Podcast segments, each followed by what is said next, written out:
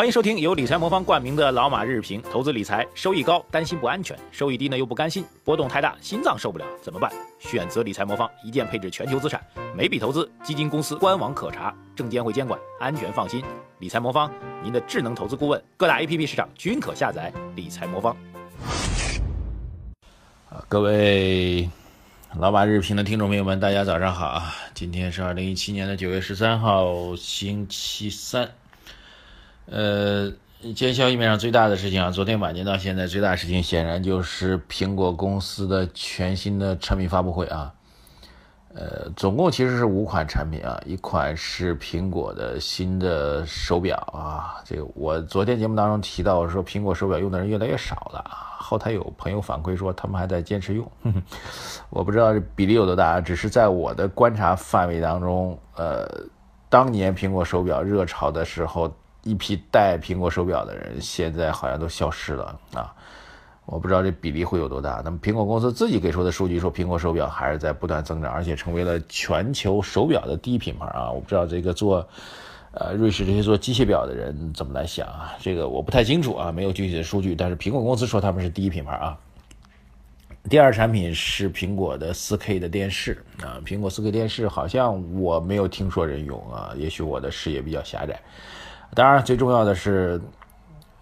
大家也对这两个产品也没有太大期待啊。这两个产品的发布就像是电厂一样啊，这个仅仅此而已。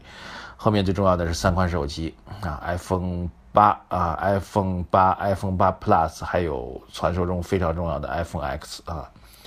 这次产品设计当中，首先从外观上出现比较大的变化啊，这个有现在的。手机外壳变成了玻璃性的手机外壳啊，再加上一系列的技术的提升，特别是 iPhone X 啊，呃，整个的造型、外观、技术、人脸识别等等等等，它其实最重要一个点，我觉得苹果公司啊，对于让这种技术类公司、消费类的公司，每一代的更新换代都要起到让它的用户、它的新用户能够在一时间去刷。所谓的朋友圈啊，能够给自己带来炫耀感，能够让别人羡慕，能够让别人赞叹啊，这其实成为他前期的第一批消费者的最大的诉求。所以从这样来讲，iPhone 八、iPhone 八 Plus，包括 iPhone X 都实现了。而且，苹果公司应该是为了解决三款手机互相打架的问题，那么制定了一个非常牛的策略，那就是，呃。从今天开始，应该是先去预定式的发售 iPhone 八、iPhone 八 Plus，啊，然后一个月多一个多月之后才会去发自己的这个 iPhone X，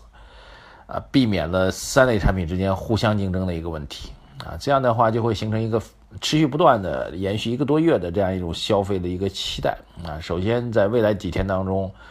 啊，这个忠实的果粉啊，善于去刷屏，然后去预约啊。本人是完全都不知道这过程怎么做的，据说很复杂啊，需要到苹果的官网去做一系列的操作，还有什么信用卡之类的等等等等。然后在未来几天时间当中，大家就可以看到率先拿到 iPhone 八的人去炫耀啊，这是一个小小的热潮，然后就导致跟风者，然后电子迷啊等等吧，就会心里痒痒，然后会不断的去追捧 iPhone 八。然后再过一个多月之后啊，这个第一批的果粉、忠实的果粉们又会去炫耀 iPhone X，然后又会引发一波对 iPhone X 的追捧啊！我不知道这个，呃，大家是不是认可这样一个消费逻辑？但，更重要的是这次价格的大幅度提升啊！iPhone X 的价格已经达到了史上最高。我们昨天在晚评节目当中曾经提到过啊，路透公司甚至预测，由于 iPhone X 价格太高，所以有可能中国消费者买不起啊，所以有可能。呃，会滞销。我昨天提了一个观点啊，路透的看法说，这个 iPhone X 这么高，比如一千美元起，一千美元大概六千多块钱人民币吧。他说这个水平是中国人均收入水平的月收入水平的两倍啊，就是换句话说，中国人的人均月收入水平两个月的收入才够买一台手机，所以他判断 iPhone 手机是在中国会卖不掉的。那我提了一看法，我觉得这个看法，路透这看法。绝对是一个误判，因为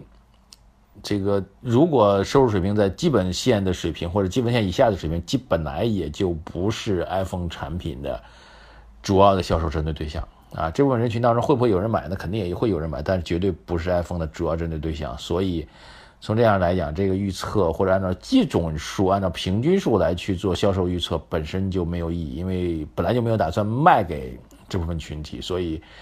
对于收入远比这个平均水平要高的人来说，这个价格的变化也许并不是那么敏感。对，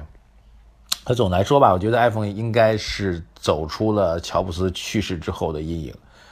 一直被人诟病啊，认为产品的创新怎么怎么，库克怎么怎么着。那么现在来看，这家公司依然是活气活力实现。大家可以想想看，我们讲过的，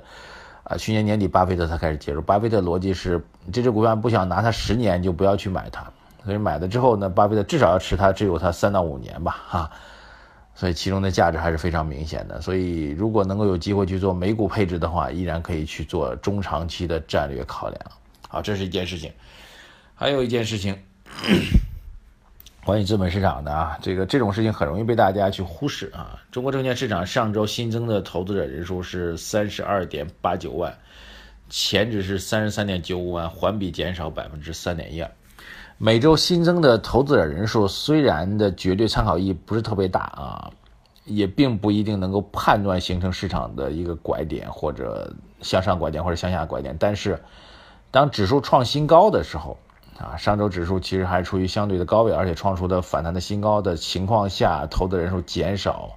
新增投资者人数减少，证明对于外围市场的投资人来说，对这个市场并没有看好，这是一个另外一个所谓量价背离的一个解释。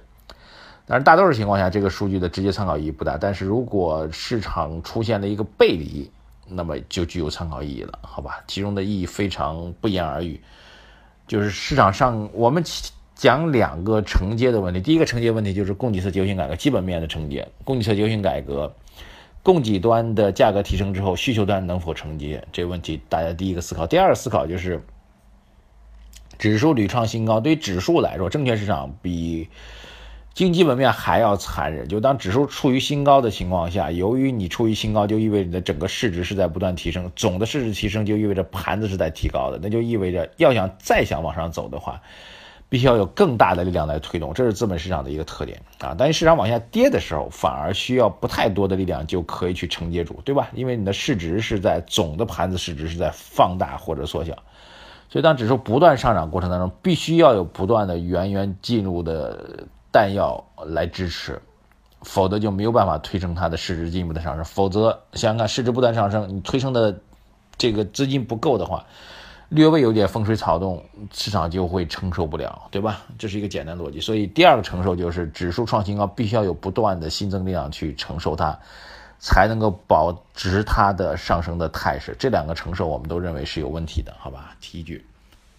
啊，还有一个消息比较有意思啊，是关于房地产的啊，这是一个豪宅遇到压力的问题啊。北京一家房地产企业去年四月份以四十七亿的价格夺了南京的一个地块，然后昨天呃最近吧，这个盘子终于拿到销售许可证了啊，最终的销售价格比楼盘楼面地价仅高出了每平方米三千多块钱啊。最近跟很多开发商聊过这事儿啊，这个关于限价的问题他们极其头疼。啊，然后他们透露一个细节非常有意思，大家有兴趣可以在我们财经马红漫的微信公众号后台来回应一下。他们多方面的去跟定价部门去做相关的讨论。啊，定价部门的回应大概有两个，第一个就是谁让你们当年那么高的价格去拿地，第二一个就是谁说开发商拿了地就必须要赚钱。啊，然后限价的政策到目前为止没有任何松动的迹象。开发商对此苦不堪言，因为他们觉得这价格被严重低估了，自己的利润空间被严重压缩了，所以导致的结果就是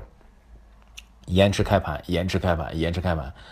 啊，尽力去努力争取他们理想中的所谓高的限价啊，但是这种延迟开盘导致的结果就是目前房地产市场当中短期的一手房供应数量锐减。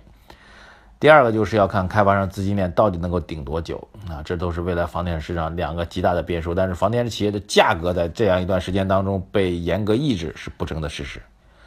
好，谢谢各位，今天讨论内容比较多啊，希望大家能够喜欢啊。这个除了听我们音频之外，一定要点击我们的微信公众号，点击我们的相关内容，好吧？点击留言、点赞、转发，谢谢大家，拜谢财经马后曼等着您。